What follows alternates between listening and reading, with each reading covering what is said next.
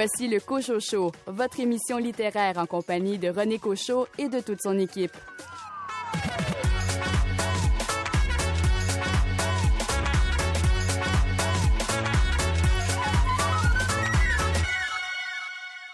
La nouvelle édition du Petit Larousse illustré accueille dans ses colonnes le BDiste de Québec Guy Delisle. Le Petit Larousse l'identifie de la façon suivante. Inspiré de ses séjours à l'étranger, de sa vie de famille ou de témoignages, ses albums au graphisme dépouillé marient humour et gravité.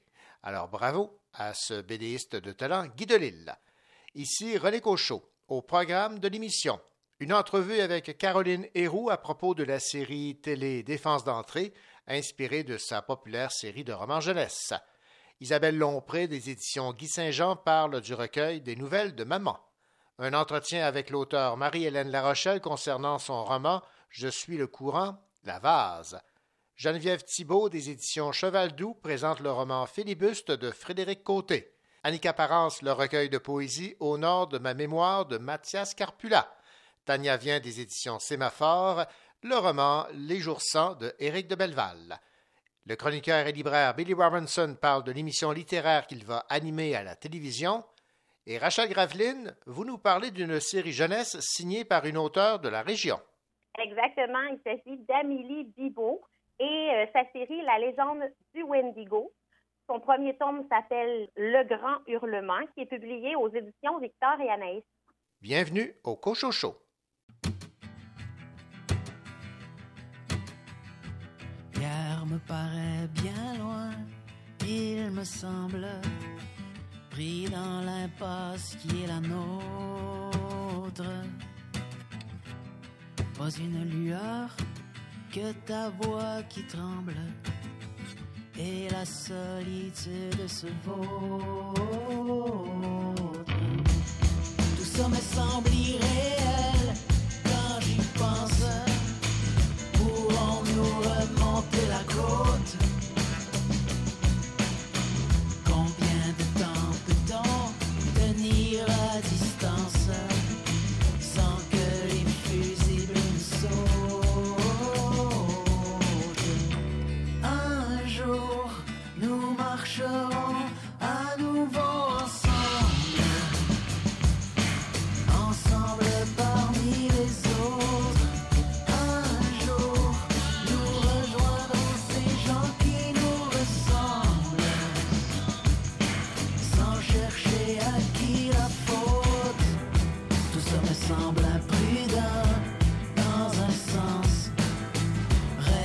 river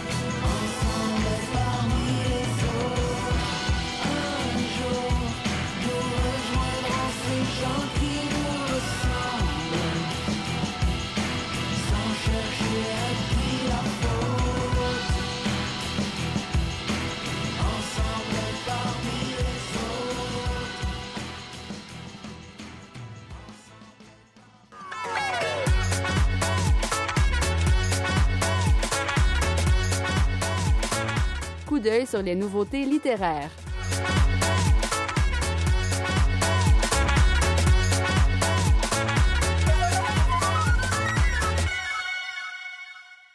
Un dimanche après le souper familial, trois sœurs apprennent que leur père est impliqué dans un accident. Il se retrouvera dans la rubrique des faits divers.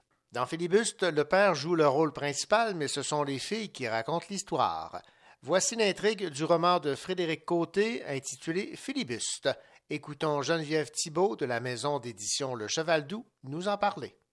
C'est une histoire qui est, à mon avis, fabuleuse. je dirais que je dirais que Frédéric Côté, elle, elle vient, elle travaille comme assistante réalisatrice dans le monde de la télévision et du documentaire. Et ça paraît, cet intérêt-là pour euh, pour la scénarisation. Euh, elle est très drôle.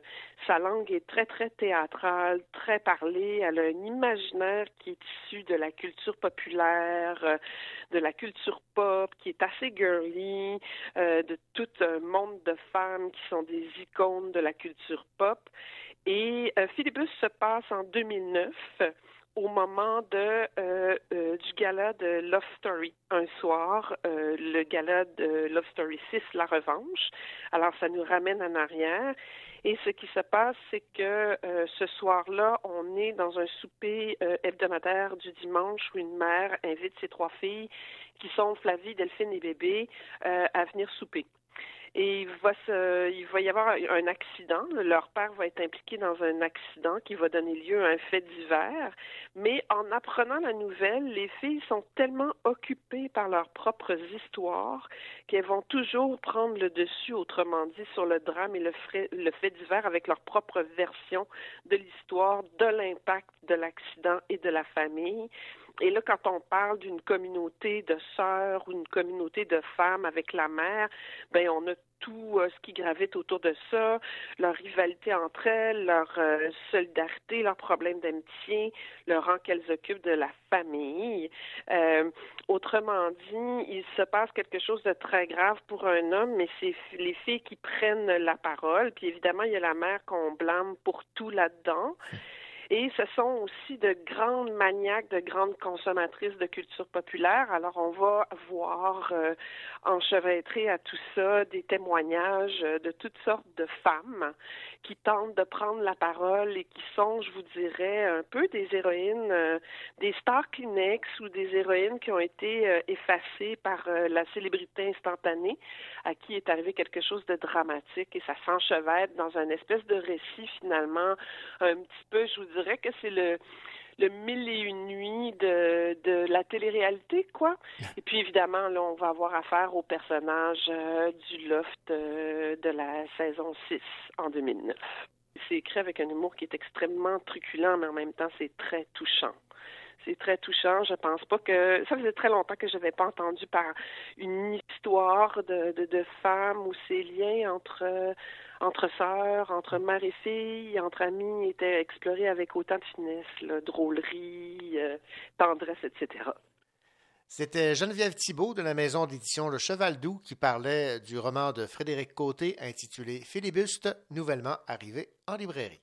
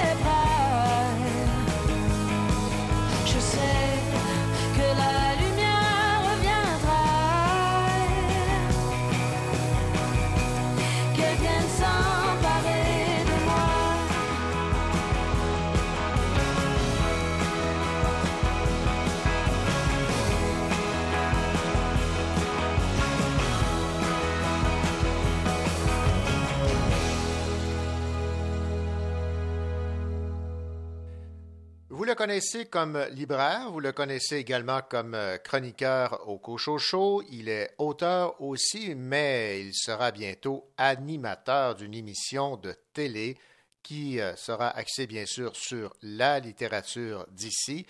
Vous avez compris que je parle ici de Billy Robinson. Billy, bonjour.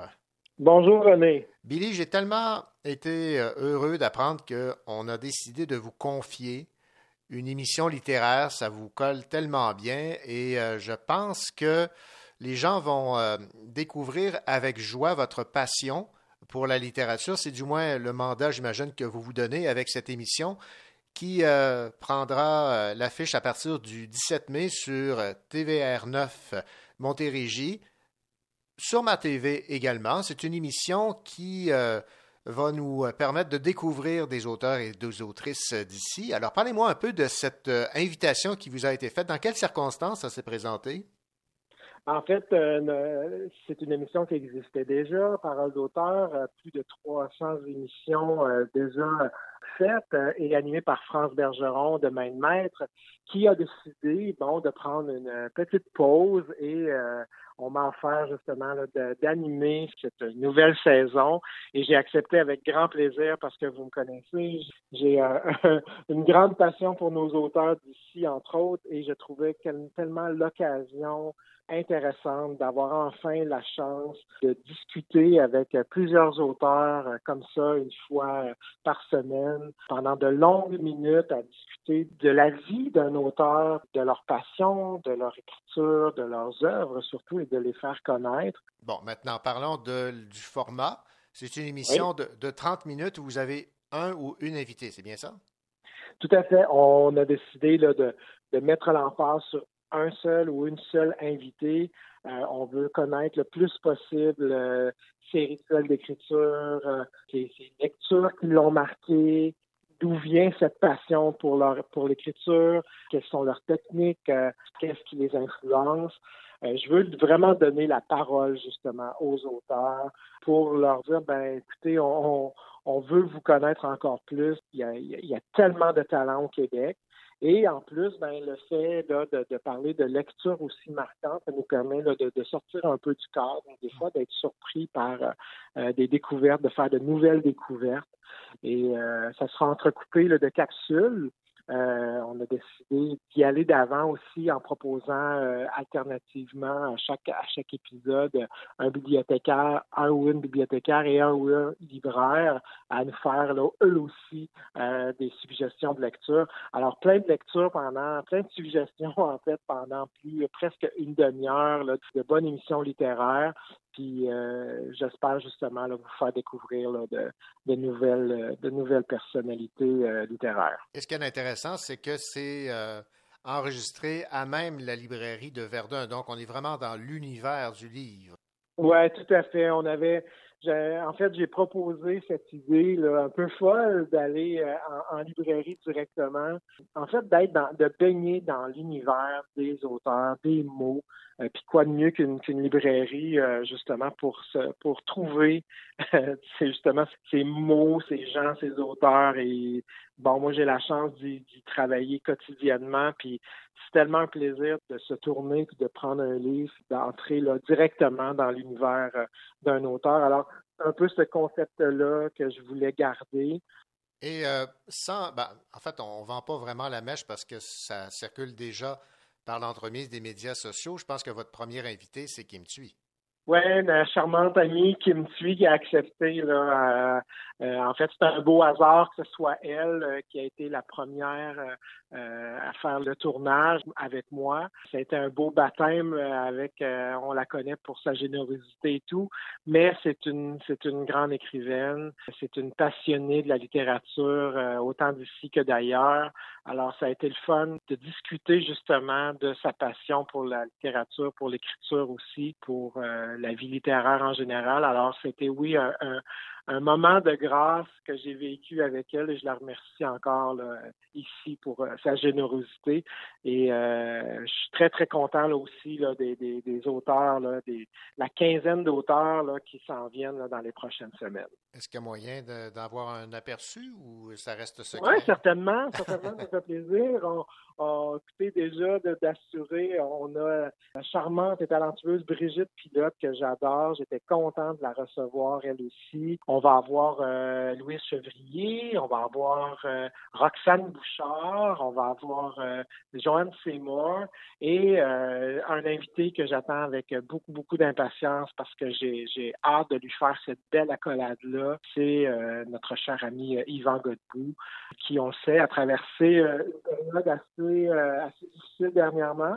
Alors, on y fait une belle accolade en l'invitant à notre émission euh, dans les prochaines semaines pour parler de qu'est-ce que c'est que le métier d'auteur et euh, qu'est-ce que les dangers parfois que ça peut apporter, mais mm-hmm. surtout le bonheur que de partager euh, pour l'écriture et la vie, la vie roman d'écrivain et d'être romancier.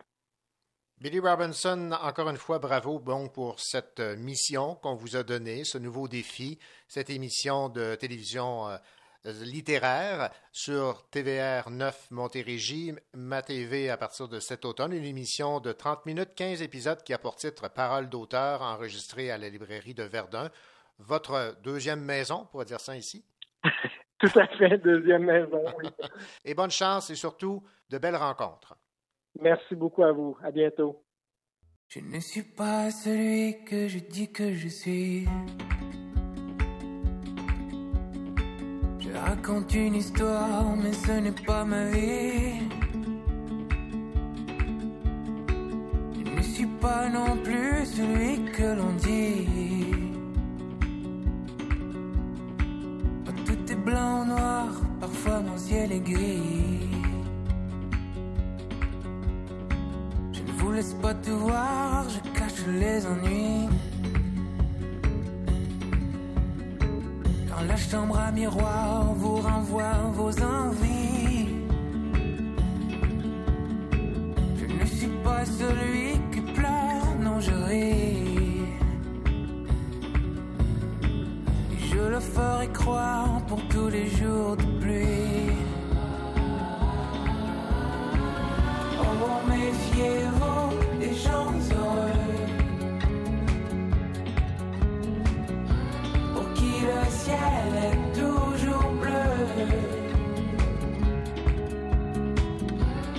que les fous qui restent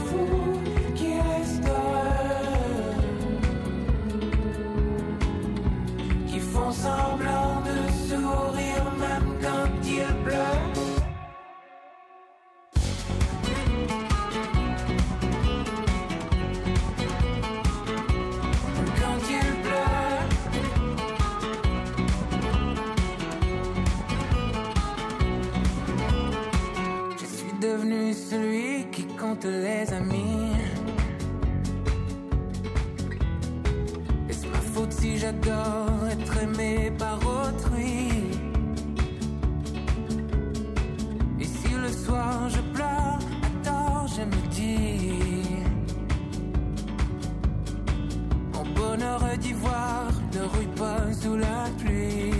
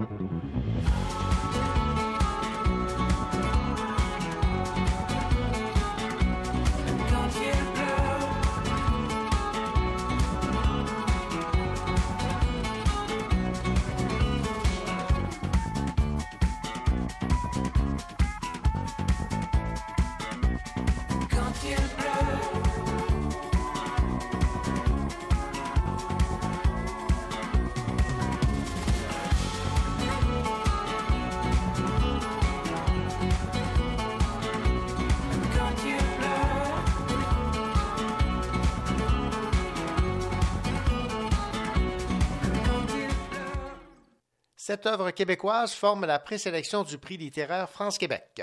Le prix littéraire France-Québec cherche à promouvoir la littérature québécoise chez les lecteurs de France en créant des occasions de rencontres et d'échanges.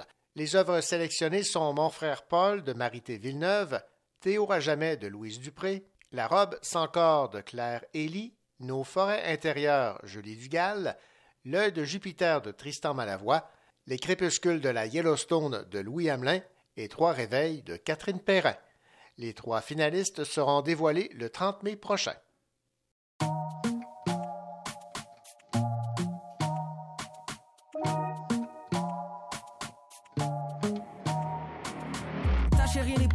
Pas à toi, mais casse la tienne. Faut te comporter comme du monde, c'est la base. Amen. Comme une vague, ta misogyne, il faut que tu la ramènes. Je te fais pas la leçon, t'as des filles quand même. T'es toujours prêt à parler, chut, chut, tais-toi. Garde, garde ton pénible pour jamais la prochaine fois. Je vois toujours les mêmes qui l'ouvrent par devant leur louvre. En douce font les you, vois. Je passe les chiens à bois. Hey, tous ces mêmes, tous les mêmes marques. Tous ces mêmes. J'ai les caméras, mais à culpa. Tous ces mêmes, tous les mêmes marques. Tous ces mêmes. J'ai les caméras, mais à culpa. Baisse sa tête, lève les bras, dis le corps. Tu sais pas, pas juste derrière les caméras. Hein. Baisse sa tête, lève les bras, dis le corps. Tu sais pas, pas juste derrière les caméras. C'est le sujet qui est délicat. Je suis pas là pour le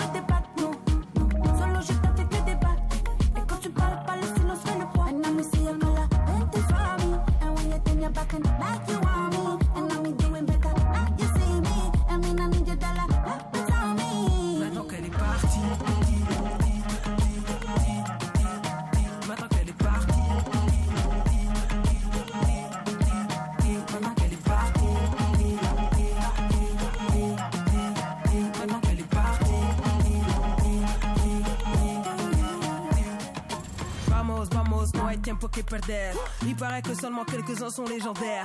Les scoops sont très juteux, mais on fait comme à la guerre. Trop d'ego pour avouer qu'une femme est leur collègue. Pas de colère en fait, j'observe, on paie l'hôtel, y a pas de frère. Je suis pas récipiendaire, mais je me fier, chaud air, donc care. Yeah, yeah. Ah, c'est quoi les bails? On met des carrières sur la paille, mentalité de Jedi, plus de champagne dans mon jus d'orange. Gentil, gentil, sors les gros types, pas facile être hypocrite quand en fait t'es guilty. Mets ton sous orange, baisse sa tête, lève les bras, dis le corps, tu sais pas, pas juste derrière les caméras. Hein. Baisse sa tête, lève les bras, dis le corps, tu sais pas, pas juste derrière les caméras. C'est le sujet qui est délicat. Je suis pas là pour le débat,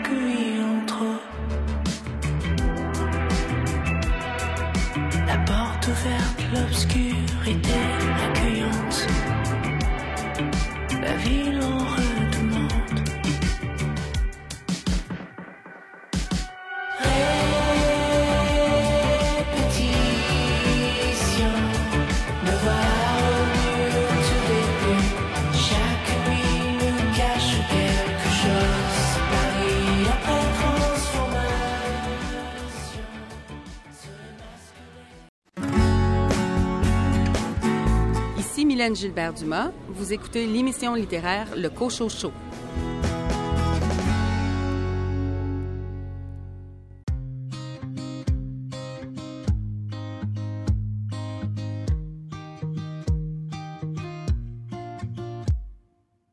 Je me demande où est le love. eh. Nouveau jour, un nouveau drame. eh. Nouveau stress, nouveau problème. eh. La fin du monde est au programme. yeah. Cette année, j'ai pris 100 ans. Je m'ennuie des friends et des nuits blanches. eh. Je voudrais un rock, je voudrais du love. eh. Je veux le love sans la distance.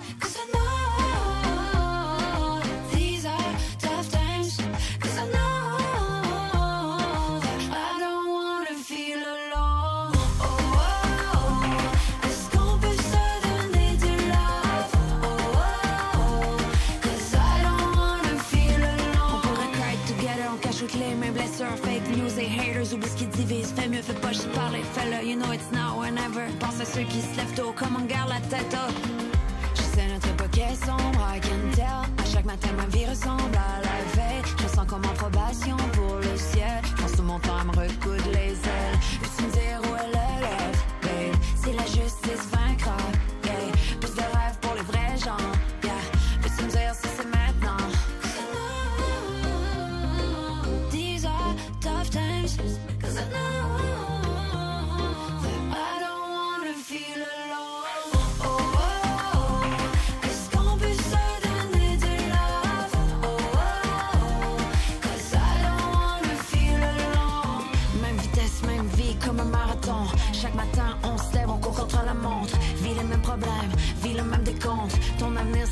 dans les lignes de tes paumes. De ta chambre, de ta vie jusqu'au bout du monde. De l'arrière de la salle jusqu'aux premières loges. Tout ça dans l'équipe, tout ce qui veut joindre. Comment spread le love, c'est la solution. Oh, oh, oh,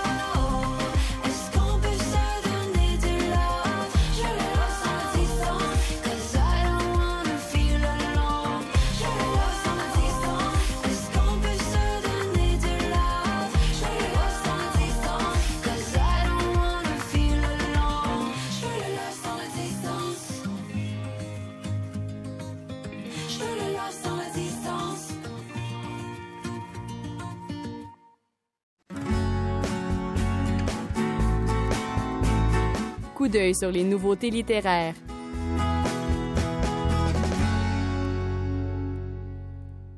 Dans la plupart des poésies et des poèmes en prose de ce livre, les responsables perdent des membres ou modifient leur apparence physique.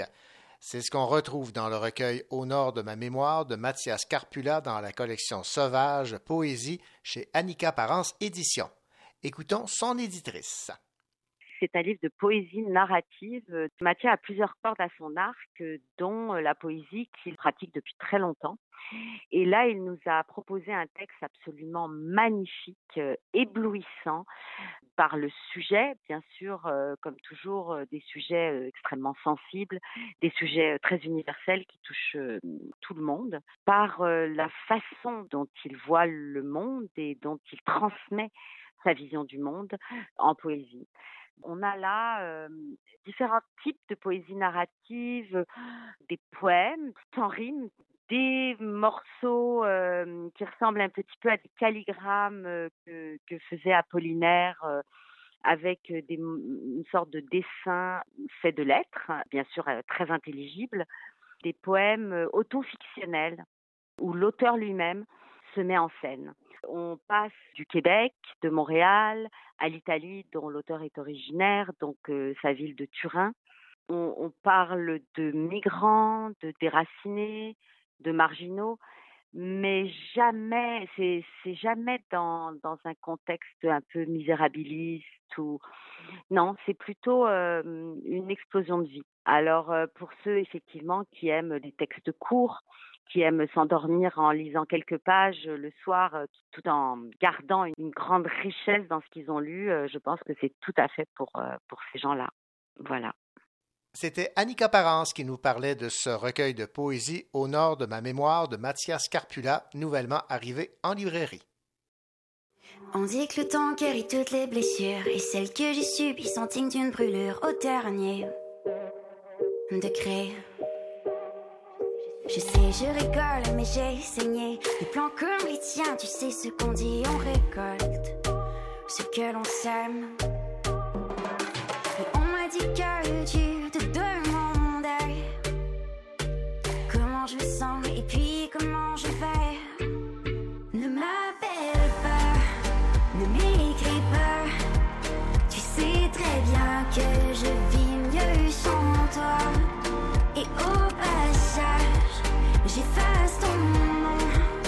de nos souvenirs car tu es de trop et ne m'appelle pas.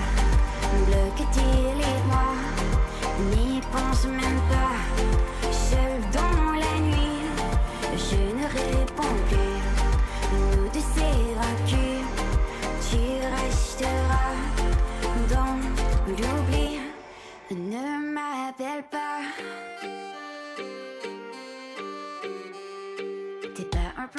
Mais ça je le savais. On m'a averti, j'ai foncé quand même, j'aurais dû renoncer. J'ai vu l'état de ton t'aimer, dormir par terre, un matelas pour les vraiment. J'ai continué. Mais j'ai tout compris. Le jour où t'as voulu te faire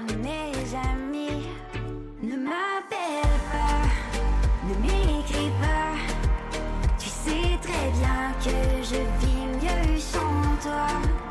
Et au passage, j'efface ton nom de nos souvenirs car tu es de trop. Et ne m'a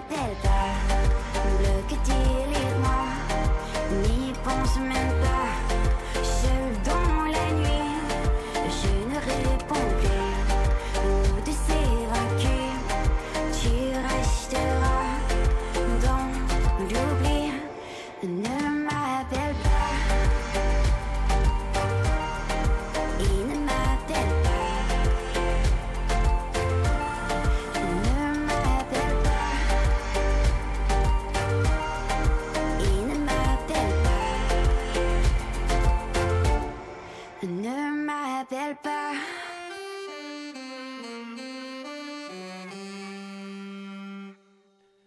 Compétition sportive, contrôle extrême, société de performance, inconduite sexuelle, voici la trame du nouveau roman de Marie-Hélène Larochelle intitulé Je suis le courant, la vase.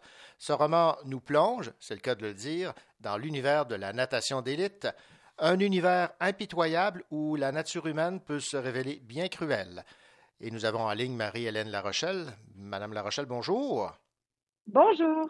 Vous avez écrit, Marie-Hélène Larochelle, un roman très dérangeant que j'avais lu en 2017, Danil et Vania, des jumeaux euh, inquiétants.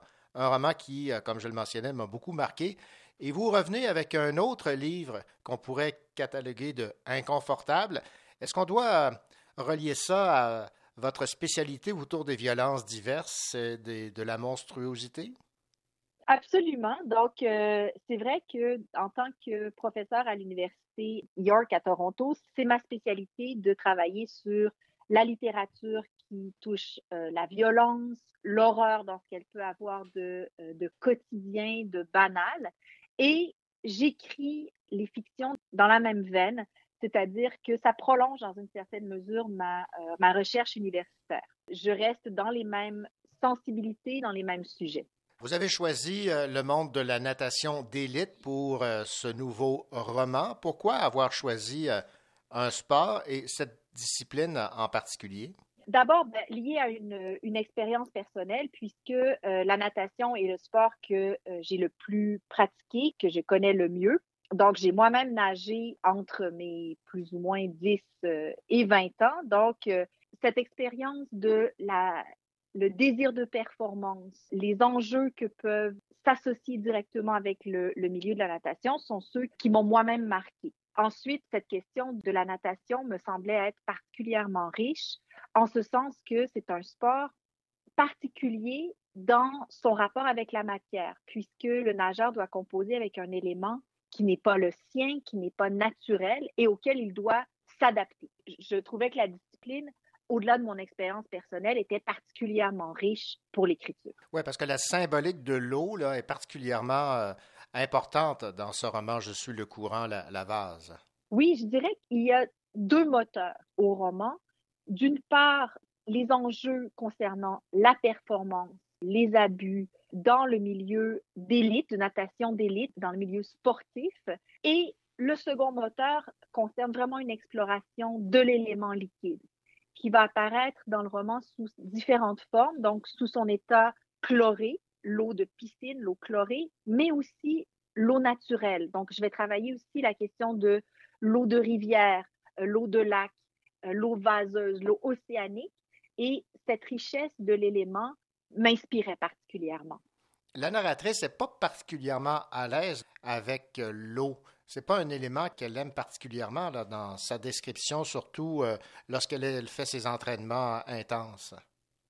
Elle lutte. Elle est toujours dans la lutte et c'est là que je disais la question de la natation comme discipline sportive particulière suppose de s'adapter à un milieu qui n'est pas le nôtre. Et donc, elle doit maîtriser l'élément, elle doit être capable de lutter contre lui tout en tentant d'être aussi naturelle que possible dans ce milieu. Elle n'est pas confortable dans l'eau au sens où elle est constamment en train de tenter de se dépasser dans la piscine et de lutter contre l'élément, effectivement. Parlons de cette fameuse relation avec son entraîneur. Je vais vous citer ici en page 15. Il attend que je le regarde dans les yeux. C'est à moi de me soumettre à son regard. Quand il a mon attention complète, il laisse l'instant s'étirer ce pouvoir et ce, plaisir d'avoir cette domination euh, est assez évidente là, dans la description euh, de cette relation entre euh, l'entraîneur et la nageuse.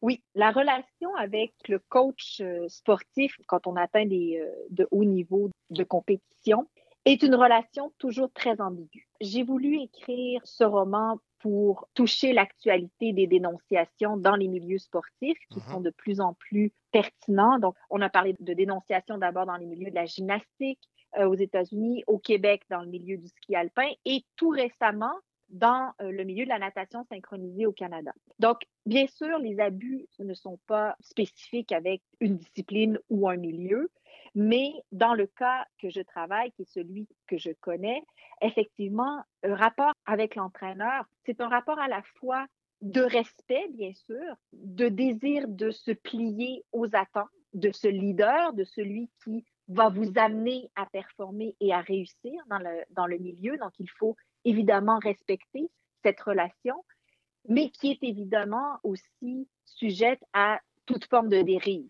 On a une relation qui est à la fois paternelle, évidemment euh, hiérarchique, et ambiguë au niveau d'une sexualité, effectivement, qui entre euh, dans toutes les disciplines sportives, dans bien, bien au-delà d'ailleurs du sport, mais de façon peut-être spécifique par rapport à la natation en ce qui concerne évidemment l'uniforme, qui est pratiquement inexistant. C'est-à-dire qu'on se retrouve face à un coach pratiquement nu. Voilà, on, on se met à nu presque. J'ai envie de dire qu'on se met toujours à nu face à un coach, mais c'est particulièrement évident, disons, dans le milieu de la natation. Comment expliquer que des personnes se laissent entraîner de telle façon qu'elles ne se révoltent pas, qu'elles acceptent d'être à la merci d'un entraîneur, comme c'est le cas dans votre roman, là, Je suis le courant la base? Eh bien, si, ben là, j'ai effectivement un, un, contexte malheureusement très actuel pour le raconter. Il y a eu énormément d'entrevues toutes récentes, en particulier dans le milieu de la nage synchronisée, montrant à quel point les sportifs sont sujets effectivement à des entraînements extrêmement exigeants. Ça va avec le désir de performance, mais aussi avec des relations de pouvoir qui sont démesurées, qui ont apparu jusqu'à maintenant comme étant normales pour atteindre la médaille d'or, quelle qu'elle soit, il faut se dépasser, il faut casser le sportif, mais est-ce nécessaire pour atteindre ces niveaux de performance? Euh, alors pourquoi est-ce qu'on se soumet ainsi sans se révolter? Parce qu'on veut gagner. C'est ce que j'ai envie de répondre de façon très simple. Et aussi parce que, comme dans d'autres circonstances, on a trop longtemps considéré que ces abus étaient normaux que ça faisait partie de la relation avec une autorité que de s'y plier pour atteindre les buts communs, d'ailleurs, désirés. La lutte pour l'excellence, finalement, n'a pas de fin. Non? non. Et c'est aussi ce que je voulais travailler, ce rapport à la performance qui n'est jamais suffisante. Quels que soient les résultats des compétitions, on a l'impression que ce n'est jamais assez, qu'on ne s'est jamais assez accompli. Et ce n'est évidemment pas spécifique au milieu euh, du sport. J'ai envie de dire que ça se prolonge dans une expérience euh, universitaire que je peux avoir et dans laquelle euh, plusieurs peuvent se reconnaître aussi. D'autres milieux, bien sûr, au-delà de, du sport et de l'université. Mmh. Mais quand on souhaite atteindre des objectifs extrêmement élevés, ça va effectivement avec une quantité d'abus et de relations de pouvoir très ambiguës. Revenons sur cette relation entre le nageur et l'eau. Je trouve que oui. ce qu'on retrouve en page 13 résume parfaitement cette relation. Mon corps se crispe, appréhende le froid. Quand l'effort se déclenche, mon organisme se révolte, refuse encore de s'adapter. On est pris d'affection pour notre enfer. La relation au froid en est une qui m'a marquée en tant que nageuse. Et je nageais à Québec, la ville de Québec pouvant être très froide en hiver. Et euh, j'ai souvenir de sortir des entraînements avec les cheveux mouillés, n'ayant pas eu le temps de me, sécher, avec les cheveux qui gèlent en glaçons et qu'on peut, les cheveux qu'on peut casser. Donc, le rapport au froid en dehors de la piscine, après l'entraînement, et même dans la piscine, en ce sens que, en tant que nageur, quand on s'entraîne, on est d'abord au bord de la piscine pour euh, se faire expliquer des épreuves, des, euh, des disciplines, etc. Et immédiatement, on nous dit sauter à l'eau. Et là, le contact avec l'eau est immédiatement froid. Et dès qu'on commence à nager, on commence à se, euh, à se réchauffer, les muscles se réchauffent. Et là, quand on commence à être confortable dans l'eau, c'est généralement, c'est généralement à ce moment-là que le coach dit bon, tout le monde sort, il y a une autre explication. Et là, on se met à geler au bord de la piscine. Ouais. et quand on est enfin réchauffé au bord de la piscine en attendant la fin de l'explication, là, on est vaguement réchauffé et le coach dit ça y est, on replonge maintenant. Donc, ce rapport au froid, j'avais envie de la travailler de façon particulière aussi parce que c'est une question de lutte aussi avec, euh, avec l'élément qui n'est pas familier. Bon, parlons de cet élément. Je vais vous citer ici en page 47. Vous dites Fuselé dans l'équipement, je deviens autre. Mon corps perd ses contours. Je suis machine, torpille, roquette. C'est vraiment le sentiment que vous aviez là, quand vous étiez euh, pleinement concentré dans votre compétition? Euh, oui, et puis la question de, euh, du maillot de bain, de l'uniforme, je pense que tout le monde, nageur ou pas, a expérimenté. C'est-à-dire qu'on a tous un peu un rapport à la natation qui est, j'ai envie de dire, qui est assez radical, où on aime l'eau, ou on n'aime pas, et on a tous ce confort ou cet inconfort avec le maillot de bain. Acheter un maillot de bain est toujours une, grande épreuve. Mais euh, pour parler de, des maillots de compétition dans ce contexte-là, on doit acheter en tant que, euh, en tant que nageur de compétition les maillots toujours trop petits parce qu'ils se détendent dans l'eau chlorée très rapidement.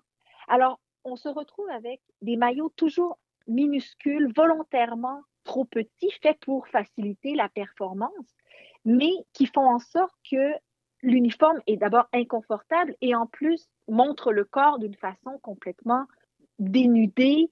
On est exposé au regard de tous.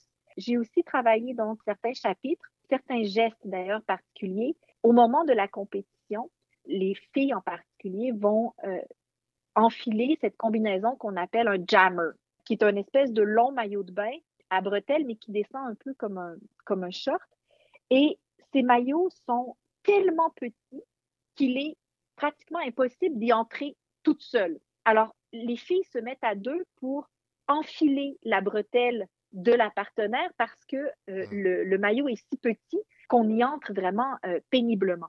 Alors, je voulais aussi travailler ce rapport effectivement avec l'uniforme particulier à la discipline et l'exposition qui va avec ce maillot de bain particulier. Oui, j'avoue que quand je lisais ces extraits, j'étais moi-même inconfortable. on, va se, on va se laisser, euh, Marie-Hélène Larochelle, avec euh, le défi que vous vous êtes donné dans ce roman, Je suis le courant la vase. Il n'y a pas de dialogue. Je voulais effectivement entrer entièrement dans euh, la tête de ce personnage sans pour autant glisser vers un roman d'ordre psychologique ou euh, entrer euh, dans une intimité qui soit de la psychanalyse ou quelque chose comme ça. Alors, c'est plutôt un défi lié à une vision du monde absolument unique. On a accès uniquement à sa façon d'observer le monde. Alors, le fait de ne pas travailler les dialogues, le dialogue dans la fiction en général, c'est ce qui va souvent lui donner un souffle, euh, qui va euh, apporter un dynamisme et il fallait que j'essaie de reproduire ce dynamisme sans passer par le dialogue et c'était un, véritable défi esthétique que je m'étais donné avec mon éditeur euh, Pascal Brissette. C'est vraiment très intéressant comme contrainte d'écriture, s'obliger à entrer entièrement dans la tête du personnage. Plonger complètement, on pourrait employer cette expression. Restons avec le, avec le plongeon, absolument. en tout cas, défi réussi, Marie-Hélène Larochelle. Merci beaucoup pour euh, cette entrevue. Je rappelle le titre de votre euh, roman publié chez euh, Le Méac. Je suis le courant, la vase. Moi, en tout cas, je vois la compétition euh, de natation de façon différente avec cette lecture. Merci beaucoup, René Cochot. Merci. Au revoir.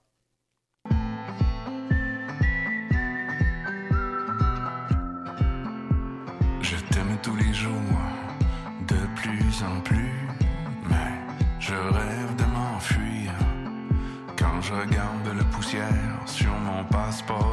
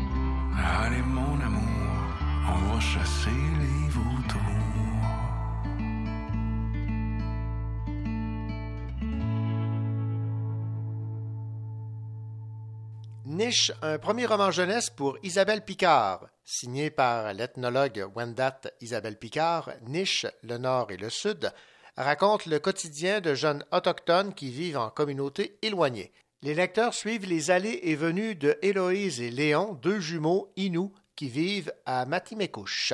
L'autrice Isabelle Picard s'est donnée pour mission de mieux faire connaître les réalités et les enjeux des premiers peuples du Québec, loin des stéréotypes. Cette série est publiée aux éditions Les Malins.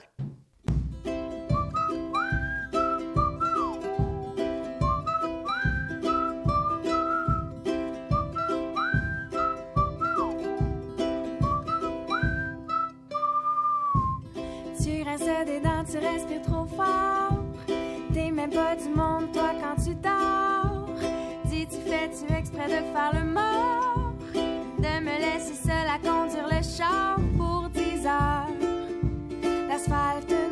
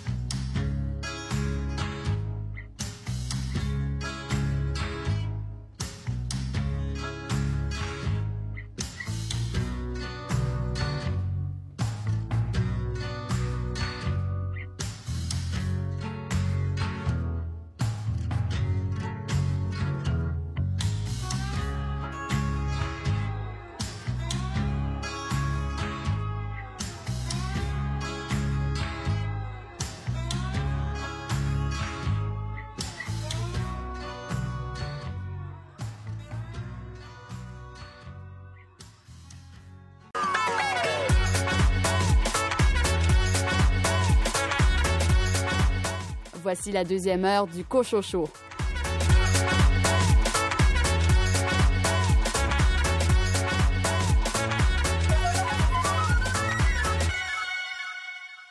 Au programme de cette deuxième partie d'émission, Tania vient des éditions Sémaphore présente le roman Les jours sans de Éric de Belleval. Une entrevue avec Caroline Héroux concernant la série télé Défense d'entrée, inspirée de sa populaire série de romans jeunesse. Isabelle Lompré des éditions Guy Saint-Jean nous propose le recueil des nouvelles de maman.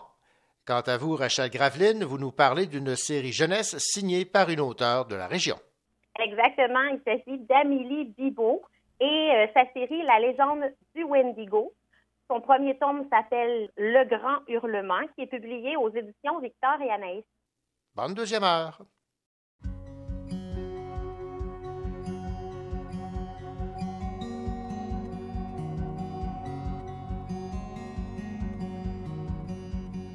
Entre ceux qui dorment debout et ceux qui rêvent d'éveiller.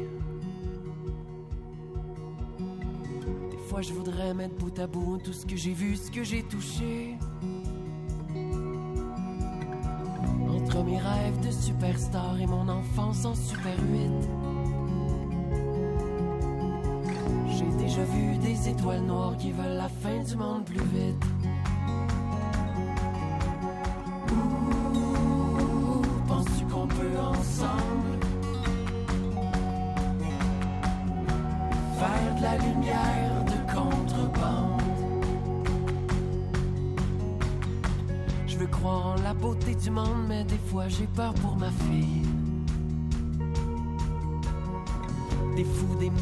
Des monstres qui existent pour vrai derrière la vitre. C'est fou pareil, c'est pas disable de grandir dans un monde jetable. Je veux pas lui dire comme j'ai la chienne du noir dans la nature humaine.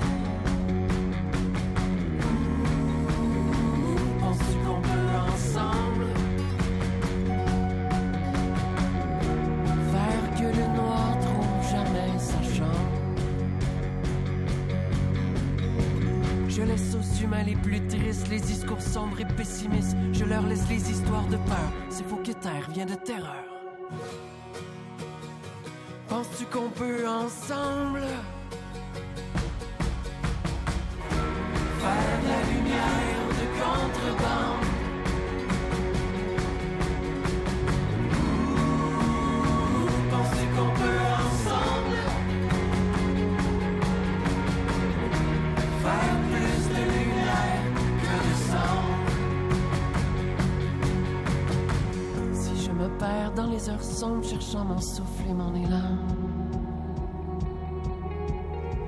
Pourrais-tu retrouver mon ombre et ma lumière en filament?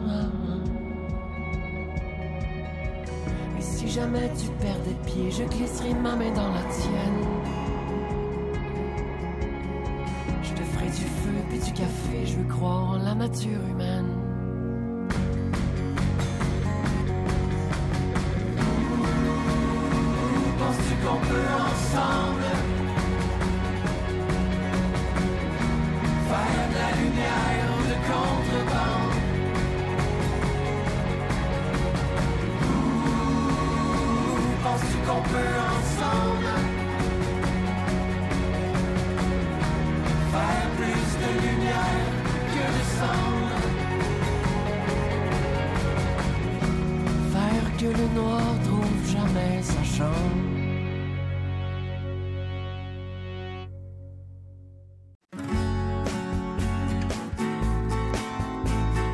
Coup sur les nouveautés littéraires.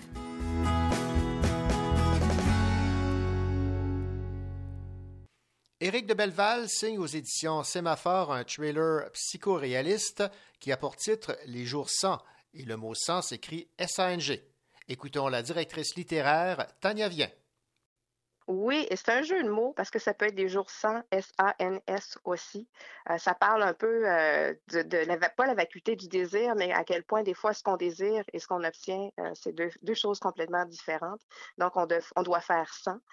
Euh, mais bon, c'est un, thriller euh, psychologique. Il y en a qui appellent ça des néopolars, mais le roman a été un peu inspiré des romans noirs euh, qui ont été très populaires en France, mais ailleurs en Europe, un peu ici, surtout aux États-Unis. Donc, c'est le troisième roman d'Éric de Belval qui est publié chez Sémaphore, qui est, comme je disais, un peu un roman noir ou un néopolar. mais c'est ce, ce, genre de roman-là qui jette un regard vraiment réaliste, qui est non complaisant sur les conditions sociales, la condition humaine, euh, et surtout, on, on s'attarde ici au milieu de la criminalité. Euh, c'est un étrange trailer qui se joue à Omerville, en Estrie, en fait, dans le, quartier d'Omerville, puis qui est lancé par un, un fâcheux incident, en fait, euh, je dirais presque banal si c'était pas dramatique. Il y a un homme qui achète des munitions dans un Walmart pour sa, carabine, puis il tue accidentellement le chef d'une jeune bande de délinquants. Et ce moment-là va emmêler la vie euh, de familles euh, un peu bourgeoises d'un quartier aisé, euh, qui sont tous des amis du meurtrier, à celui de, des trois membres restants de la bande des jeunes voyous. Donc, en tirant les ficelles, les amis de la famille de l'accusé vont réussir à le faire libérer assez rapidement de prison, ce qui va déclencher une, colère énorme, une sorte de soif de vengeance chez les jeunes qui sont encore sur le choc, sont encore affligés de la perte euh, d'un des leurs et euh, qui, eux, n'ont rien à perdre. Donc, euh, ils vont décider de prendre, de faire quelque chose de complètement fou et de prendre la famille du meurtrier en otage dans leur maison. Donc, c'est un récit. Et là, je, je, en en parler, je ne vais pas continuer à, parler de l'intrigue parce que j'ai l'impression de, vouloir tout dévoiler, mais aussi j'ai peur de réduire le texte à, ça parce que c'est un récit enlevant où on souffle la peine, où on rebondit d'un personnage à l'autre, euh, de l'enquêteur euh, Brisebois aux amis de la, victime, euh, la victime, aux amis aussi du meurtrier. Et on pourra en rester là et trouver son compte dans un, un sorte de thriller qui est très bien mis. Mais ceux qui ont lu les livres précédents d'Éric de Belleval, euh, ils vont reconnaître euh, son don pour euh, les portraits hyper réalistes, qui vont toujours pousser à la réflexion et qui vont pas qui vont pas mener les personnages de la façon dont on l'amène dans des les romans habituels. Donc on campe des personnages et on des fois peut vraiment prédire ce que les personnages vont faire. Alors qu'ici, à chaque tournant, les personnages prennent de drôles de décisions. Ils posent des fois des gestes qui sont tout à fait contraires à ce qu'en tant que lecteur, on se serait attendu d'eux. Et ça, étrangement, ça les rapproche réellement euh, de la réalité. Ça les approche de nous, de cette déception-là, euh, de, ces contradictions-là, en fait, qui vont à un moment donné faire en sorte que nos plans, ben, ils tombent, euh, que nos désirs, c'était des châteaux de cartes et finalement, tout foire. Donc, je dirais qu'il y a des fines zones grises dans ce roman-là. Il y a des moments qui sont troublants, qui sont, comme je disais, non prévisibles, surprenants. Et ça parle justement de la non-prévisibilité de la nature humaine. C'était la directrice littéraire des éditions Sémaphore, Tania Vien, qui nous parlait de cette nouveauté arrivée en librairie, un thriller psychoréaliste de Éric de Belleval, Les jours sans. Ici Rachel Graveline. Dans un instant à l'émission, on découvre une ambiance surnaturelle avec la légende du Wendigo, le premier tome d'Amélie Bibot qui s'appelle Le Grand Hurlement.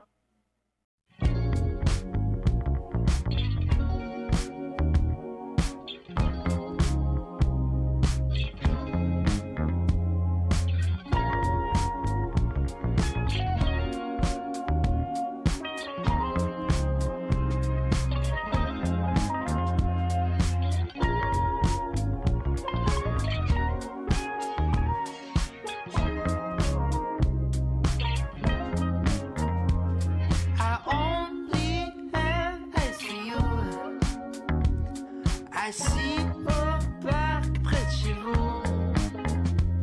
La rue est pleine de jaloux. Moi je monte la gare en bon pétou. M'as jamais vu mettre tes.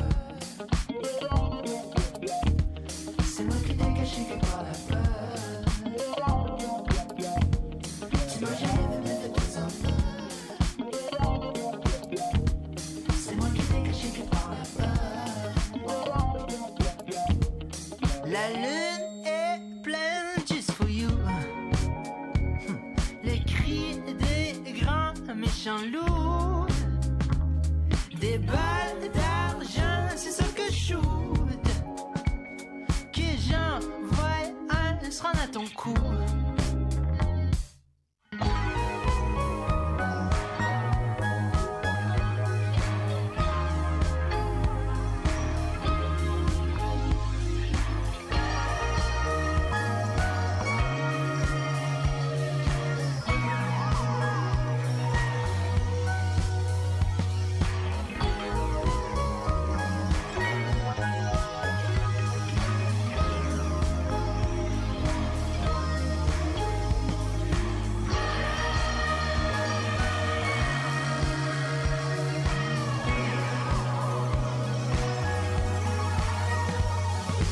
Tu peux m'appeler Mr. Blue.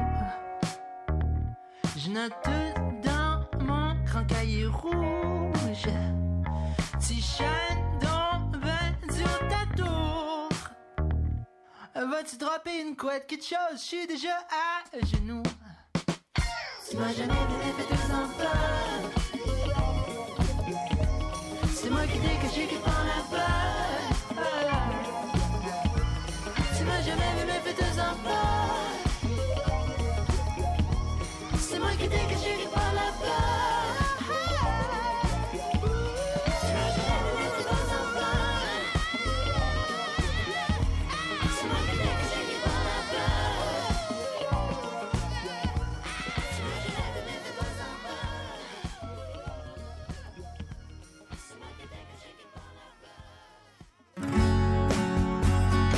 Elle adore la littérature de l'imaginaire, mais aime encore plus éveiller les jeunes à la lecture.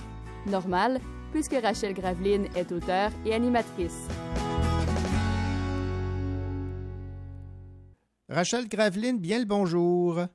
Bonjour. Rachel, cette semaine, euh, vous allez nous euh, présenter euh, un livre écrit par une auteure de chez nous, de la région de l'Estrie. Il s'agit de Amélie Bibot.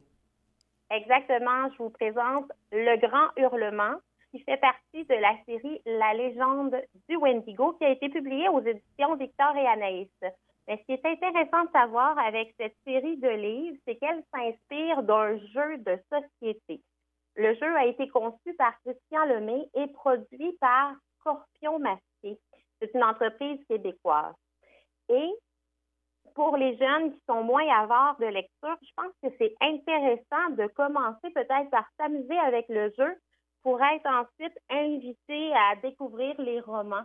Souvent, euh, ceux qui sont peut-être moins avares justement de lecture, euh, on peut avoir des approches différentes pour les intéresser aux livres. Oui, c'est une belle entrée en matière, en fait. Exactement. Et si, si je vous présente brièvement le jeu avant de vous parler de l'aventure pour que vous voyez un petit peu le parallèle entre les deux, Mhm. c'est que l'aventure du jeu consiste à démasquer derrière quel personnage le Wendigo se cache. Au bout de cinq nuits, si les participants n'ont pas repéré l'être maléfique, ils perdent la partie. C'est donc un jeu collaboratif. Maintenant, il faut transposer ça en livre. Exactement. Et la trame du livre d'Amélie Bibot a été construite justement en respectant l'esprit du jeu. Et après une introduction où on souligne la présence du Wendigo qui rôde dans les bois, l'aventure s'amorce tranquillement sur l'arrivée d'une troupe de scouts sur le site où l'effervescence est palpable. On y découvre vite une multitude de personnages parmi les scouts au caractère varié. Mais c'est surtout autour de Noé et ses amis que se resserre l'action. Et dès le premier soir, les Wistiti Fouineurs, c'est le groupe de Noé, dont il est le chef, alors auront droit à la classique histoire de peur autour du feu. Mhm. Le problème, c'est que l'adolescent qui raconte la légende va sans le savoir prononcer une incantation. Oh. Et la créature aux aguets entendra l'appel et dès lors, le compte à rebours sera commencé. Alors, tout de suite, on fait le parallèle avec le jeu. Mhm. Ils ont cinq jours. Le soir même, une tempête va s'abattre sur eux et un grand hurlement résonnera dans la nuit. Quel visage le Wendigo a-t-il emprunté parmi les scouts? C'est ici que je vais m'arrêter, puis je vais vous lire un Oui. petit extrait où les campeurs sont réveillés en pleine nuit par la température qui est de plus en plus inquiétante. Et donc, les animateurs, pour leur sécurité, leur demandent de quitter les tentes pour se rendre au camp central. Noé court derrière ses amis, mais il s'arrête lorsqu'il remarque qu'Anne-Sophie a disparu. Comment va-t-elle se retrouver dans le sentier sans sa lampe frontale? Parce que précédemment, on, se rend compte que Anne-Sophie a perdu sa lampe. Noé doit revenir sur ses pas pour aller la chercher. Il remarque autre chose de bizarre. Tout est blanc autour de lui. De la neige recouvre les wigwams. Wigwams étant leur tente. De la neige en plein mois de juillet? Impossible. Mais il n'a pas le temps de s'en soucier. Il doit trouver Anne-Sophie avant que la tornade les atteigne. Affolé, Noé crie le nom de son ami. Le vent couvre sa voix. Cinq nuits, cinq nuits pour le trouver. Cette voix dans la nuit lui fait vraiment peur. Noé balaie le sol blanc de sa lampe frontale. Il frissonne. Sa bouche émet une fumée comme lorsqu'il fait très froid l'hiver. Anne-Sophie n'est nulle part. Il faut qu'il la retrouve vite. Ah, enfin la voilà. Elle fait face à un buisson. Le buisson où il a vu le monstre juste avant le souper. Il court vers elle et la saisit par le bras. Viens-t'en, Anne-Sophie, dépêche-toi. Le raton laveur, dit-elle d'une voix faible, il se cache là. Noé perçoit du mouvement dans le buisson. Un sifflement le fait sursauter. C'est pas un raton laveur, ça, Noé, en sentant son sang se glacer dans ses veines. C'est le monstre. Alors j'arrête l'extrait ici. Ben, c'est efficace, ça. C'est le moins que l'on puisse dire. Exactement, c'est efficace. L'auteur s'est très bien installé l'ambiance de ces scènes et je pense que ça va pas trop loin. C'est juste assez euh, d'ambiance pour euh, capter le jeune et qui se sent toujours euh, pris dans l'action et euh, il va vouloir euh, poursuivre l'aventure. Et ici, on parle d'un roman qui s'adresse aux 8 à 10 ans, contrairement à d'habitude où je vous parle plus souvent euh, de, de romans d'adolescents. Et ce qui est intéressant, euh, c'est qu'à cet âge, on parle encore euh, de double lectorat parce que euh, souvent le parent euh, accompagne l'enfant dans sa lecture. Et à ce titre, je tiens à dire que l'intrigue est quand même assez prenante pour que l'adulte y trouve aussi de l'intérêt. C'est le fun à ce moment-là quand on sélectionne des livres pour euh, motiver un peu nos enfants dans la lecture quand on tombe sur quelque chose qui nous tient euh, en haleine avec l'enfant. Sans quoi, euh, dans l'ensemble, je peux souligner qu'il y a de nombreux rebondissements. L'atmosphère est toujours bien dépeinte. On garde bien en tête qu'il s'agit d'une histoire surnaturelle et les personnages demeurent bien caractérisés. En gros, là, l'auteur a une belle plume et vraiment, je vous recommande de découvrir cette euh, belle série. Et c'est aux éditions Victor et euh, Anaïs. Merci beaucoup, Rachel, de nous euh, parler de cette plume de Amélie Bibot. Merci à vous. I hear your voice, but it never quite fills the void. Thought that we were two for good, but love is never like it should. I can arrange meeting a stranger, forget you a day. But I can't imagine what even happens beyond the pain.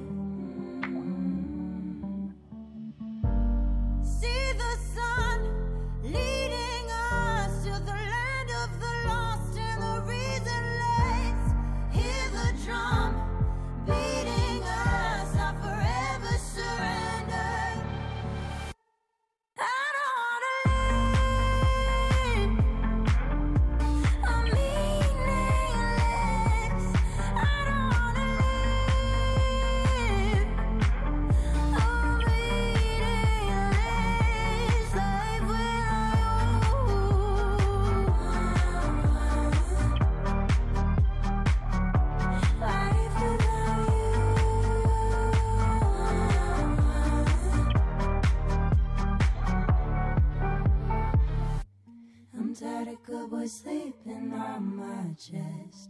You wanna rip my heart out, baby, be my guest. I hope you hear this song and reminisce. Cause without me, your whole life is fucking meaningless.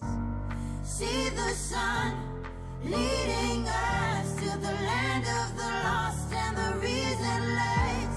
Hear the drum beating us.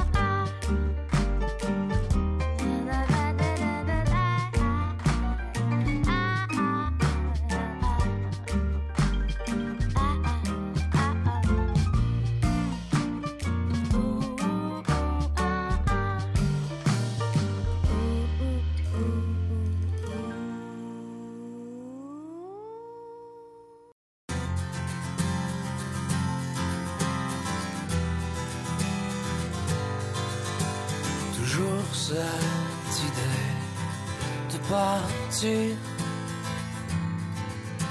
d'être ailleurs qu'ici, d'habiter l'avenir, de rêver plus loin, de s'enfuir du fil des années qui ne peuvent assouvir quatre saisons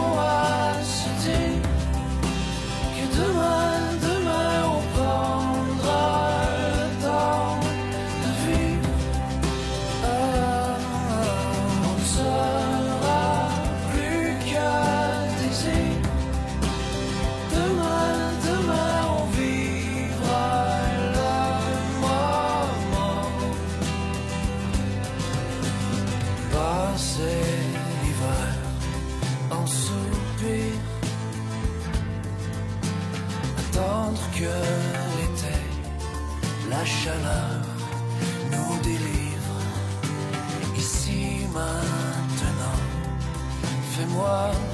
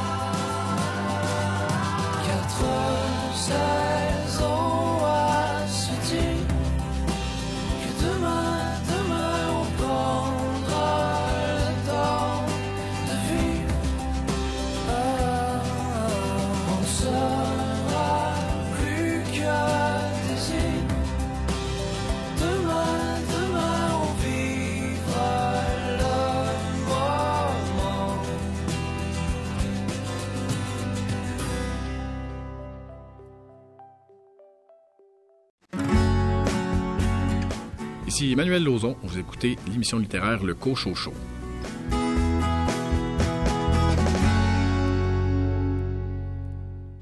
À l'occasion du 40e anniversaire de Guy Saint-Jean éditeur, 12 autrices québécoises de la maison rendent un hommage vibrant à toutes les femmes, fictives ou réelles, qui inspirent, aiment, prennent soin des enfants et des petits-enfants et donnent le meilleur d'elles-mêmes tout au long de leur vie. Il s'agit ici, évidemment, de nos mamans, nos mères. Chacune, avec sa voix particulière, nous fait réaliser à quel point elles sont précieuses, nos mères, et combien leur amour est durable et sans condition. C'est euh, ce qu'on retrouve dans un magnifique livre qui vient tout juste d'être euh, publié chez Guy Saint-Jean, éditeur des Nouvelles de Maman, avec un texte inédit de Claudette Dion. Et nous en parlons avec Isabelle Lompré, qui a dirigé ce collectif? Isabelle Lompré, bonjour. Bonjour à vous. Bonjour. Isabelle, ce livre est magnifique, évidemment pour un 40e anniversaire et pour rendre hommage à ses mères, à ses mamans, fallait porter un grand coup. Ben, écoutez, euh, ce qu'il faut savoir, c'est qu'à l'origine, ce livre-là devait paraître l'année dernière, donc en 2020. Ouais. Mais euh, si on se reporte à mai 2020, on sait ce qui est arrivé, la pandémie. Alors, euh, puis bon, la, la chaîne du livre a été paralysée pendant un certain temps. Alors, il y a dû- on, a, on a dû reporter le projet. Alors, euh, vous comprendrez que tous nos, les auteurs étaient déçus, tout ça, tout- et les gens à la maison d'édition aussi. Mais on s'est dit, quand la reprise des activités euh, s'est fait, que euh, ben regardons ça, il y a une coïncidence. En 2021, c'est les 40 ans de Guy Saint-Jean. Alors, on s'est dit, prenons le projet et essayons de, d'avoir une valeur ajoutée, euh, d'aller euh, de faire un projet fédérateur, c'est-à-dire de, de, de s'associer avec un organisme et euh, en équipe. On s'est posé la question qui incarne le modèle de la mère avec un grand M au Québec? Alors, au- autour de la table, il y avait des discussions, on lançait des noms et euh, le nom de Thérèse Tanguay-Dion est apparu, alias Maman Dion, que tout le monde connaît. Euh, en termes de, comme maman, là, je pense qu'elle a, euh, elle incarne pas mal euh, ce modèle qu'on cherchait, c'est-à-dire mère de 14 enfants, de 32 petits-enfants, de 48 arrière-petits-enfants, de 6 arrière-arrière-petits-enfants. Alors, c'était la personne toute désignée. Et si vous vous souvenez aussi, Madame Tanguay-Dion est décédée en février 2020. Ouais. Donc, c'est quand même assez récent. Et on s'est dit, bon, bien, voilà, voilà ce qu'on ce qu'on recherchait, en fait, ce, partenariat qu'on voulait établir. Donc, avec la Fondation Maman Dion, ça incarnait les valeurs qu'on voulait euh, euh, mettre de l'avant aussi. Et pour les 40 ans de Guy Saint-Jean, ben, c'était tout indiqué parce que c'est comme si c'était l'union de deux familles, les Saint-Jean et les Dion.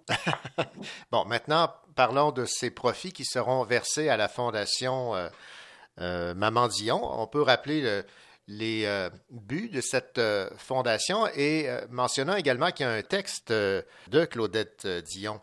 Oui, tout à fait. Euh, en fait, quand on a, on, on a contacté les gens de la Fondation, euh, ils étaient très contents qu'on qu'on qu'on ait souhaité s'associer avec eux parce que, justement, c'était, ils voulaient prolonger l'œuvre de Madame Tanguay, euh, Thérèse Tanguay-Dion et c'est Claudette Dion qui est maintenant la directrice de la Fondation.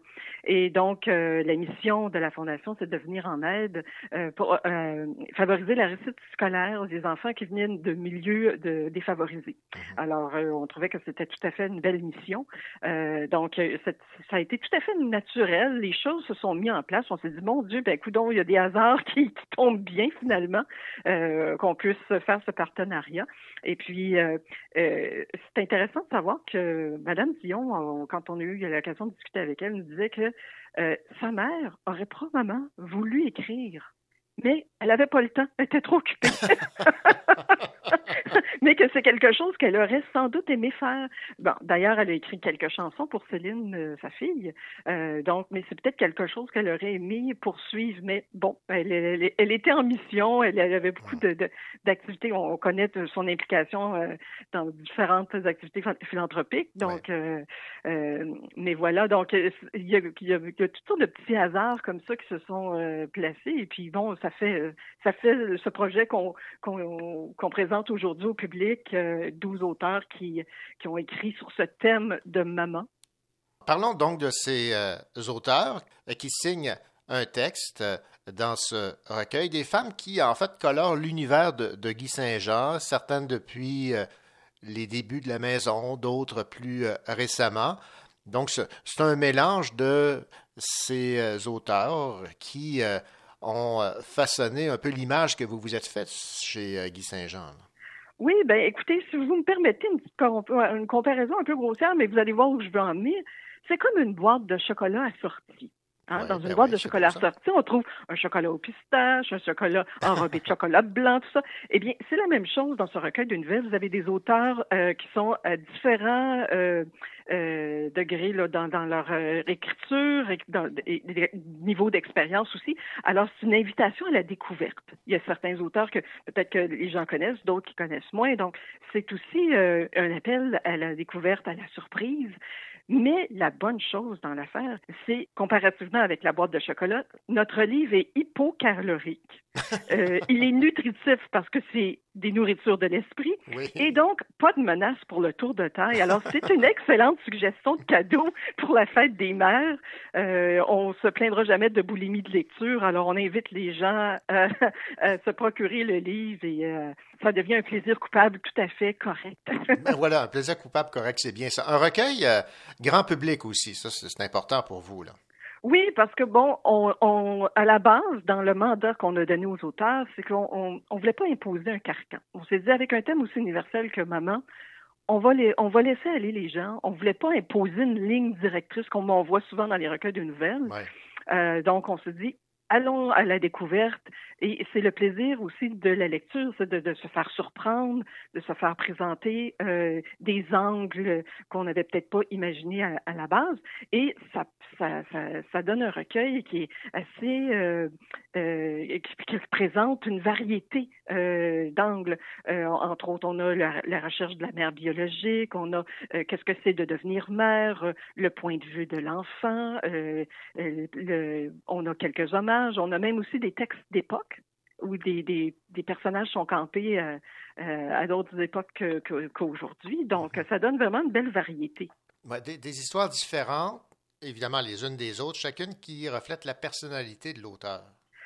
Tout à fait. Alors, euh, et puis bon, à, à, la fin du recueil, on met la liste des publications des auteurs. Comme ça, si euh, quelqu'un euh, découvre une auteure dit Ah mon Dieu, j'aime beaucoup son style d'écriture et tout ça, ben, il, il, il, peut prolonger son expérience de lecture en, en, en allant euh, voir ses autres, ses autres publications. Donc, c'est vraiment une invitation. Puis, je, je, pense qu'avec le contexte actuel de, de, de, la pandémie, tout ça, et puis le message qui, qui a été véhiculé de, de panier bleu, euh, encourager les auteurs québécois, ouais, ouais. Euh, tout ça, je pense que ça s'inscrit dans tout ce courant-là. Donc, c'est pour ça que je vous dis que les hasards, euh, ici, dans ce cas-ci, il y a eu un alignement des astres pour nous, une belle mise en, mise en, place, et puis finalement, bon, on est très content que tout ça se passe de cette façon-là maintenant. Bon, Isabelle Lompré, j'aimerais maintenant qu'on aborde la présentation de oui. ce magnifique livre? Ben, en fait, on veut faire un livre cadeau. Hein, un livre qu'on qu qu peut laisser traîner sur la table à café, parce que bon, euh, comme c'est des nouvelles, on peut lire une histoire à la fois, ou on peut les lire tout un trait si on veut. Alors c'est important de soigner euh, la présentation matérielle, et puis euh, donc c'est ça. On a bon, il y a des rabats aussi, mais vous voyez aussi euh, une des grandes distinctions, c'est un recueil quand même assez consistant. Hein? 384 pages, c'est pas une petite plaquette. Mmh. Donc, c'est vraiment un, un, bon recueil. Et puis, euh, euh, donc, c'est ça. On a vraiment essayé de porter attention à tous les petits détails euh, pour que ce soit ça, l'esprit le, du livre cadeau. Parce que, bon, Dieu sait que avec les, les, les le contexte actuel, c'est difficile et la lecture est un refuge. Euh, pour plusieurs, euh, il y a beaucoup de gens qui, qui, sont confinés et tout ça. Donc, la, la, offrir la lecture en cadeau, c'est vraiment une, une, belle option. Isabelle Lompré, euh, est-ce que toutes les mamans s'y retrouvent? Je pense que oui, parce qu'il y, y, a différents modèles qui sont présentés de mère. Euh, puis on s'entend aussi, euh, euh, le parcours d'une mère, c'est pas tout le temps non plus euh, rose comme situation. Des fois, il y a des hauts, il y a des bas, il y a toutes sortes de choses qui, qui se présentent. Et je pense qu'on peut, il y a des textes qui sont plus légers, il y a des textes qui vont plus dans des volets plus dramatiques. Donc, je pense que le lecteur peut y trouver son compte, oui. Isabelle Lompré, merci beaucoup pour euh, cette entrevue. Ben, je rappelle le, le, titre donc de ce recueil, Des nouvelles de maman, avec un texte inédit de Claudette Dion, profit versé à la Fondation Maman Dion, et c'est évidemment publié chez Guy Saint-Jean, éditeur, qui célèbre cette année ses 40 ans. C'est quand même pas rien. Merci. Merci à vous. Bonne journée. On le cherche partout dans la ville, le pauvre la savane en travaux.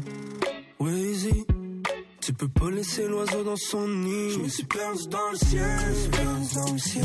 Je pensais pour ne plus jamais redescendre. Je sais si la vie est belle, je sais si la vie est belle. On me cherche dans le S, on me cherche dans le wesh. Sorry si j'étais pas rejoignable, j'étais parti dans le ciel. Mon gars, tu peux me reach là où les trois jeunes. Trouve la mélancolie dans un 3 G. Kamehameha sur tous mes ennemis. Flot coupé katana, c'est pas des ananas, une tranche de vie. J'te garantis, rien n'est garanti. C'est pour ça que je vis ma vie au ralenti. You can roll, but I fly. She get low when I'm high. I'ma do what I want. Did it big till I die. Nobody can stop me, no. On the road comme un trucker. Pensez pas que c'est easy. Fallait work.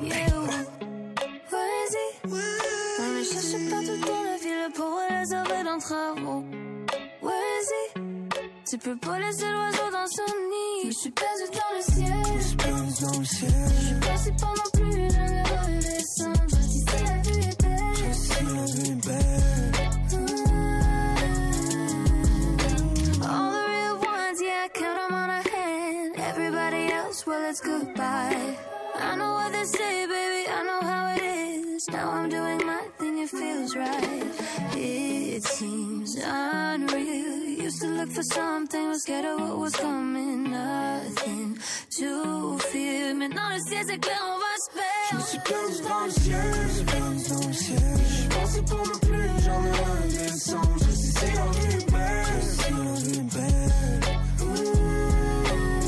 Je suis perdu dans le ciel, suis perdu dans le ciel. Je suis pour ne plus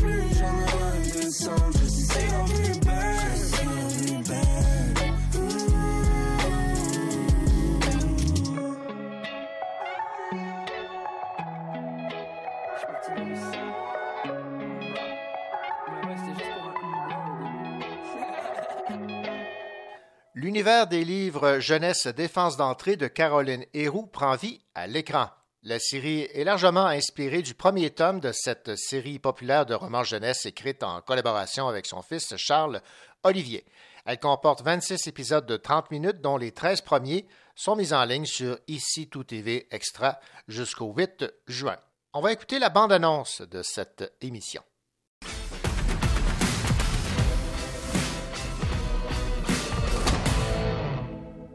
Dans ta chambre tout de suite. Interdiction d'écran. Quoi? Mais qu'est-ce que je posais faire, moi, pendant deux heures? Ah, ben ça, je sais pas. T'avais juste à y penser avant. Je suis plus capable de ma sœur. Ou plutôt ma demi-sœur. Elle a aucun sens de l'humour. Elle s'appelle Amélie, puis son surnom, c'est Mélie. Moi, je l'appelle Mémé parce qu'elle déteste ça. Je fais exprès parce qu'elle me fait royalement peur. Ben là, je vais quand même pas me censurer dans mon propre carnet. Mémé a 15 ans. Elle passe sa vie sur son sel. Aucun commentaire. Elle m'énerve solide. Ça, c'est ma mère. Ou plutôt la sorcière. Elle est fréquente, puis c'est tout. Qu'est-ce qui se passe? Charles? Charles. Charles?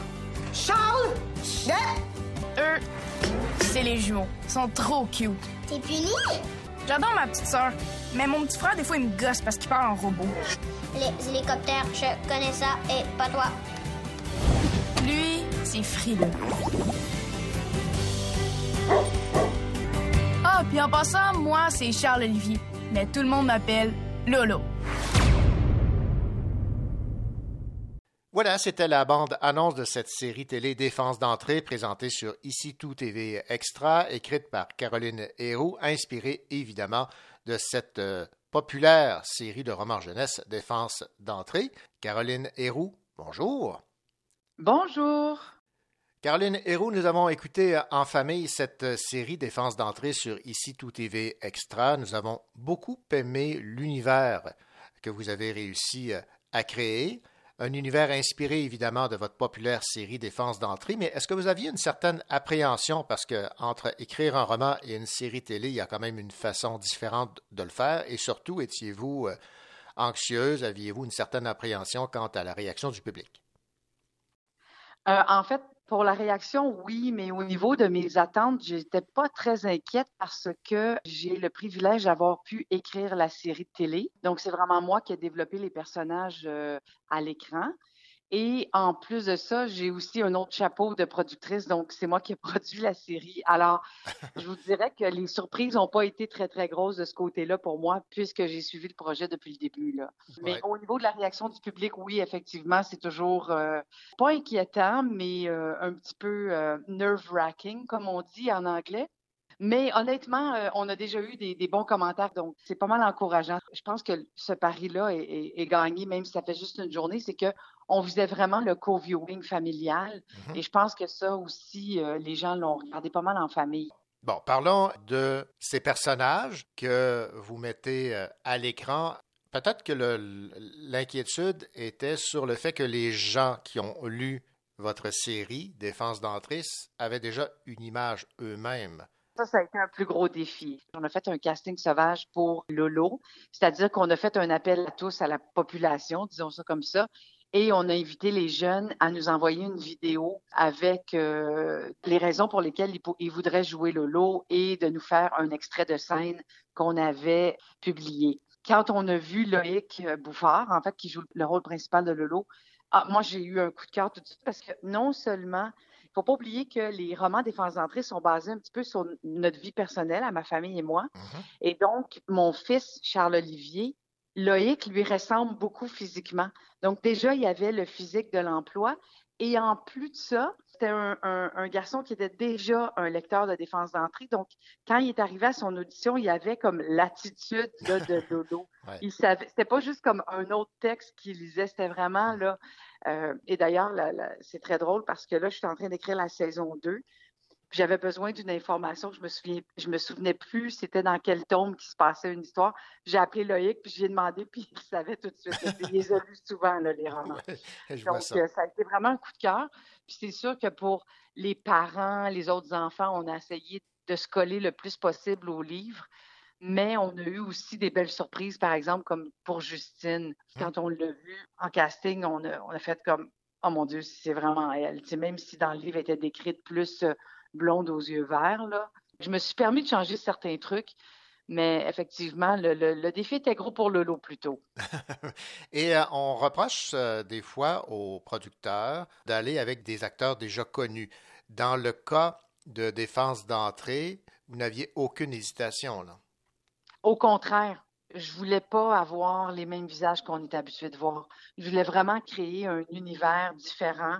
Puis c'est le fun de découvrir des nouveaux talents ben oui, aussi. Ben oui, tellement. Euh, tu sais, moi, je vais vous dire honnêtement, François Chénier, là, qui joue le père, bon, Sandrine Pisson, je la connaissais, mm -hmm.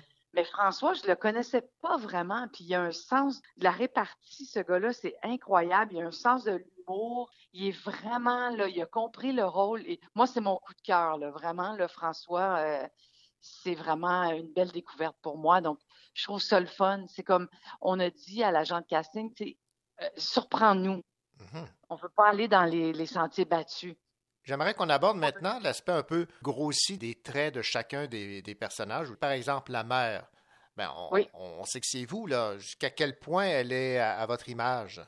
Elle est très à mon image si on part du principe qu'elle est perçue du point de vue du jeune garçon. Il faut jamais oublier. Mm -hmm. Oui, c'est un peu gros. Oui, il y a des scènes caricaturales, mais c'est fait exprès. Parce que pour nous, c'est très important. Vous remarquerez dans la série, Lolo est dans toutes les scènes de tous les épisodes. Et on est toujours de son point de vue. Et ça, c'est le même principe que, euh, c'est pour ça que, entre autres, la chambre de Lolo, bon, on tournait beaucoup, on avait beaucoup de scènes à tourner dedans, donc on s'est permis de la grossir, mais ouais. aussi, c'est tout le point de vue du jeune, comme quand euh, on a tout fait ça, de retourner à notre ancienne école primaire. Et quand on arrive dans notre classe de première année, on n'en revient pas à quel point les bureaux sont petits, alors que quand on, on, était dans la classe, ils semblaient tellement gros. Donc, c'est un peu ça qu'on voulait garder.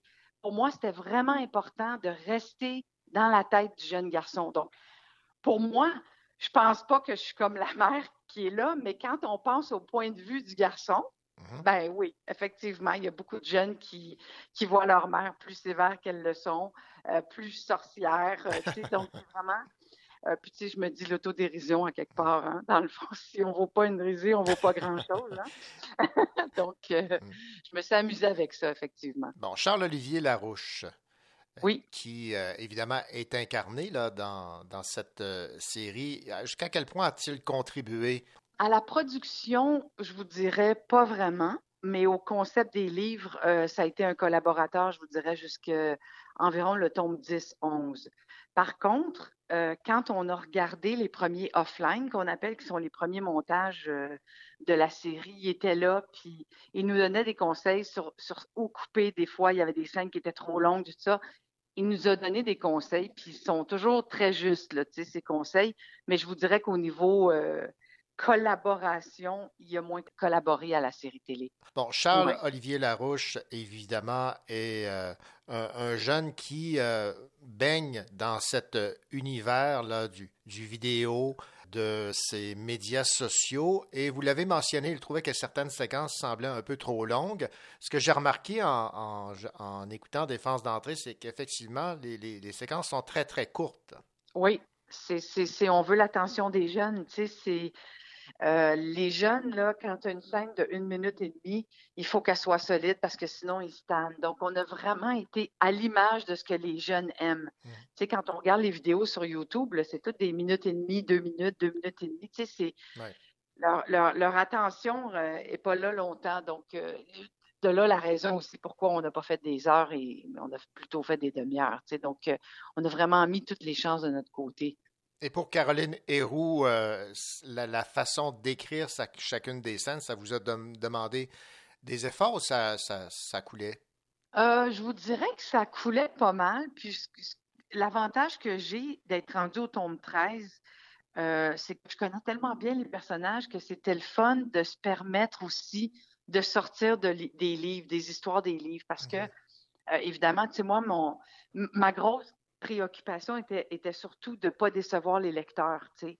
Et je pense que ça, je l'ai bien réussi. Je pense que les jeunes qui connaissent très, très bien les livres ne seront pas déçus en regardant la série, même s'il y a des histoires qui se passent dans la série qui ne se passent pas dans le livre.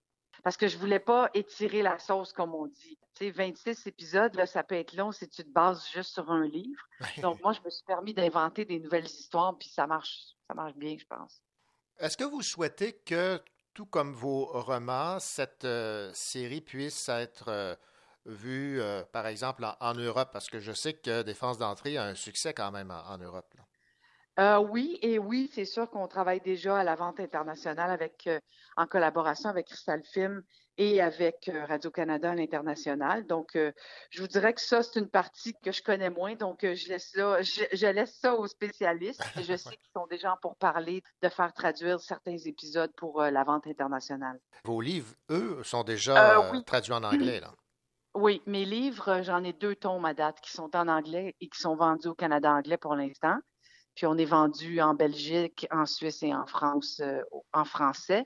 Et ils ont été traduits, les trois premiers tomes en néerlandais pour euh, le- les Pays-Bas, puis ben, la Hollande et, euh, et la Belgique. Est-ce que vous vous pincez des fois? ou- J'ai pas le temps. non, j'ai été pas mal occupée dans les dernières années, mais j'apprécie ce que la vie, euh, j'apprécie ce que la vie me donne. Je vous avoue que oui, effectivement. Caroline Héroux, ça a été un vrai plaisir de discuter avec vous de cette euh, série jeunesse Défense d'entrée présentée sur Ici Tout TV Extra. Et on va se laisser avec un autre extrait de cette euh, série. Merci beaucoup. Merci beaucoup à vous. Bonne journée. Merci. Au revoir.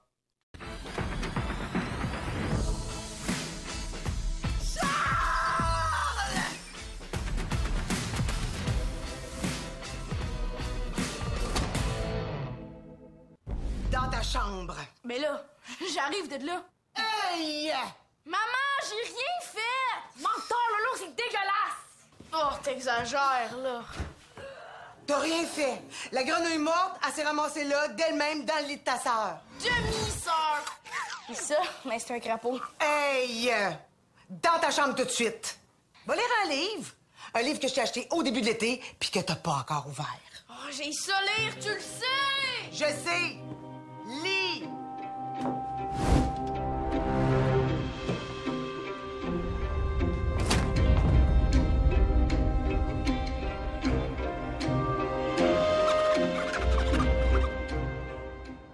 Nous vous avons présenté le Cochocho. Nous vous remercions de choisir ce rendez-vous littéraire que nous préparons à chaque semaine avec passion. On espère vous retrouver bien sûr la semaine prochaine alors que vous pourrez, entre autres, entendre la chronique de Patricia Godbout sur l'anthologie du poète Gilles Hainaut publiée aux éditions Sémaphore. À la semaine prochaine et nous vous souhaitons évidemment de belles lectures.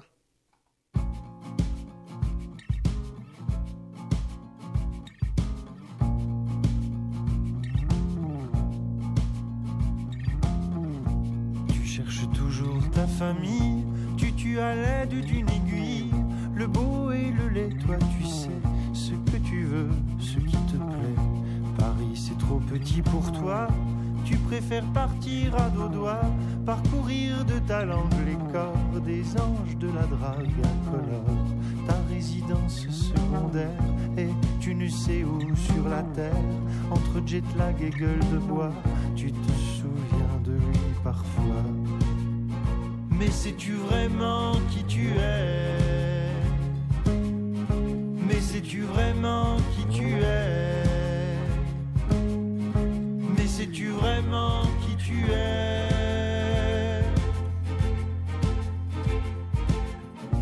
Tes yeux sont des lasers broyeurs, tu préfères jouer les agresseurs, t'adores faire l'amour à quatre pattes, tu es né en 84, tu te sur l'écran, tu fiches tes rides dans le temps, tu t'éparpilles dans les airs grâce à lui, grâce à ton grand frère. Toutes ces photos de ta vie, tu les regardes dans ton lit, elles ne te laissent jamais seul, ton image sera ton linceul. Mais sais-tu vraiment qui tu es? Mais sais-tu vraiment qui tu es? Sais-tu vraiment qui tu es?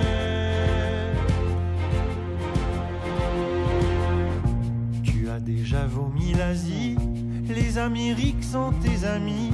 Quand tu nous parles de l'Europe, tu dis d'elle qu'elle est une salope. Tu aimes adorer ceux qui mentent, le passé tu le réinventes, ta honte tu ne la racontes pas, ton histoire tu ne la connais pas. Tu es l'enfant de ta patrie, tu aimes salir ta dynastie, choisir un chemin déjà tracé, marcher loin des routes enneigées. Mais sais-tu vraiment qui tu es? Mais sais-tu vraiment qui tu es?